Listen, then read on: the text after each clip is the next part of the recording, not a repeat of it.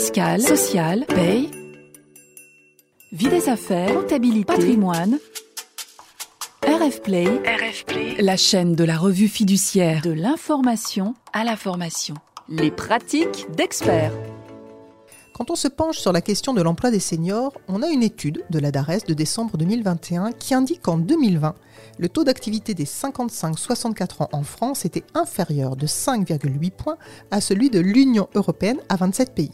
Ce qui fait de la France un mauvais élève, un petit peu en retard sur ses voisins européens. Mais on lit aussi que dans une pénurie de talents actuelle et avec la crise, eh certains employeurs sont incités à oublier leurs préjugés vis-à-vis des cadres de plus de 50 ans. C'est pourquoi je reçois aujourd'hui Madame Siro pour faire un point sur la place des seniors dans l'entreprise et la nécessité d'y valoriser leur profil, qu'ils soient cadres ou non cadres d'ailleurs. Madame Siro, bonjour. Oui, bonjour. Je vous remercie de participer à notre pratique d'expert. Vous êtes la directrice des ressources humaines de Tunstall France Vitaris. Alors, votre société, pour la présenter brièvement, est constructeur, éditeur et intégrateur de solutions et services en téléassistance et santé connectée. Ma première question va être un ciblage, parce que l'étude de la DARES sur les seniors, quand elle parle des seniors, parle des 50-64 ans. Quand on se penche sur le CDD senior, il est accessible à partir de 57. On a un contrat de professionnalisation qui vise les seniors et là on vise les 45 ans et plus. Alors déjà, dans l'esprit des RH, à partir de quel âge un salarié est considéré comme senior? Dans l'esprit des RH, au sens large du terme, je, ne sais pas. Moi, euh, aujourd'hui, euh, dans mon esprit, je dirais qu'on atteint une certaine seniorité euh, au-delà de 55 ans. Voilà, je prétends pas avoir effectivement la réponse exacte à cette question. Euh, j'ai pas la capacité, en tout cas, de parler pour toutes les entreprises. Enfin, chez Tunstall, moi, quelque part, aujourd'hui, euh, ce que je recherche euh, avant tout et fondamentalement, c'est d'intégrer des compétences. Et donc, j'ai effectivement pas d'a priori sur l'âge considérant effectivement aujourd'hui que ce qui fait aussi la force de, dans l'entreprise, c'est la diversité et, et tout l'enjeu, c'est la capacité en fait à trouver le meilleur équilibre. Aujourd'hui, moi, j'ai 40 de ma, population qui a euh, plus de 50 ans. Voilà, donc vous, vous êtes ouverte, finalement, vous ne raisonnez pas du tout en termes de seniors, mais en termes de compétences. Exactement. Malgré tout, sur le marché du travail en général, on, entend quand même parfois les plus de 50 ans dire qu'ils ont du mal à trouver du travail. On dit souvent, on entend souvent qu'ils sont trop chers, euh, voire qu'ils ne sont pas assez dynamiques, voire qu'ils sont difficiles à manager. Pour autant, et, c'est une preuve, si on entend votre, la composition de votre effectif et la façon dont, vous euh, appréhendez le travail avec des seniors, quels sont les avantages à travailler avec des profils seniors? Aujourd'hui, moi, euh, les profils dits seniors, les avantages qu'ils représentent pour moi, c'est euh, voilà une fidélité, une fidélité, loyauté, une sagesse également, une maturité, et puis un dévouement, un engagement et le plus important aussi, je dirais, c'est un certain savoir. Pourquoi c'est des avantages? Pourquoi ce sont les avantages que je vous cite? C'est le constat, en tout cas, que, que je peux faire aujourd'hui, c'est que voilà, les, seniors ont, ont, un rapport euh, différent euh, à l'emploi et, et, à l'entreprise. Donc sans faire de, de généralité évidemment, parce qu'il ne s'agit pas de dire que les jeunes ne sont pas fidèles non plus. Hein, c'est attention, c'est pas ce que je veux dire. Mais euh, aujourd'hui, les profils dits seniors euh, sont, sont, plus fidèles, loyaux. Ils ont tendance en fait à rester plus longtemps aujourd'hui euh, dans l'entreprise. Euh, par ailleurs, bah, ils ont une expérience, hein, l'expérience de l'âge, l'expérience professionnelle, donc ça apporte une, une vraie maturité et une sagesse dans les équipes. Donc dire qu'ils sont plus difficiles à manager, eh bien moi, je ne trouve pas, dans le sens où effectivement, le c'est pas que c'est plus difficile, c'est que c'est un management, c'est une gestion en fait de l'humain qui est différente. Et quelque part euh, aujourd'hui, bah, ce qui est important pour une entreprise, c'est effectivement de pouvoir euh, s'assurer d'un bon transfert aussi des savoirs et des compétences. Et donc en fait, c'est euh, en cela où, le management il est différent et, et, en fait c'est un des enjeux d'ailleurs RH, hein, ça fait partie de la stratégie RH, qui est en fait déjà d'une part euh, effectivement de lutter euh, contre, contre voilà ces, ces stéréotypes, et, et, et d'autre part c'est effectivement euh, d'avoir des politiques comment dire inclusives qui se traduisent par effectivement des actions concrètes de, de, de, valorisation et de transfert de, de, compétences comme le tutorat par exemple.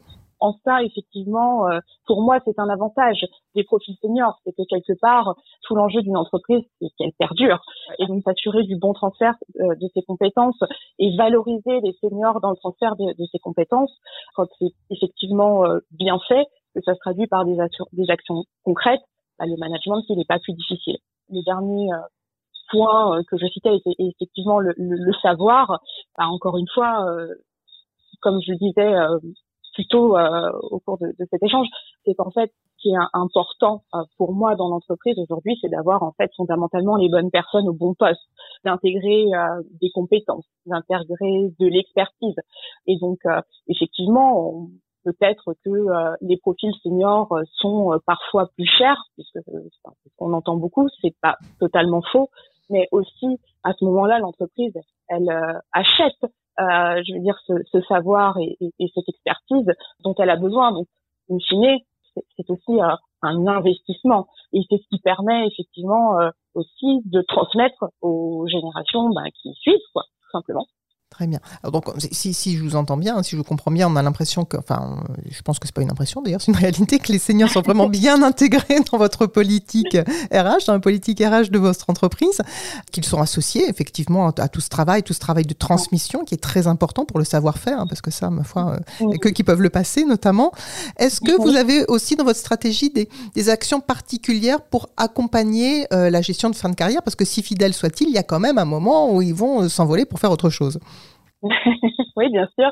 Alors euh, aujourd'hui, effectivement, ben, toutes les actions de mentorat, euh, de tutorat, ça fait partie effectivement euh, d'actions concrètes que, l'on a au sein de l'entreprise. Vous savez, il existait un, une période qu'on appelle contrat génération. Oui. Euh, on n'avait pas attendu que le, contrat génération existe pour quelque part le mettre en œuvre dans l'entreprise, mais quelque part l'idée, en tout cas, c'est un peu ça, c'est de se dire c'est euh, un senior, un jeune, et donc un, un parcours de transmission euh, des savoirs.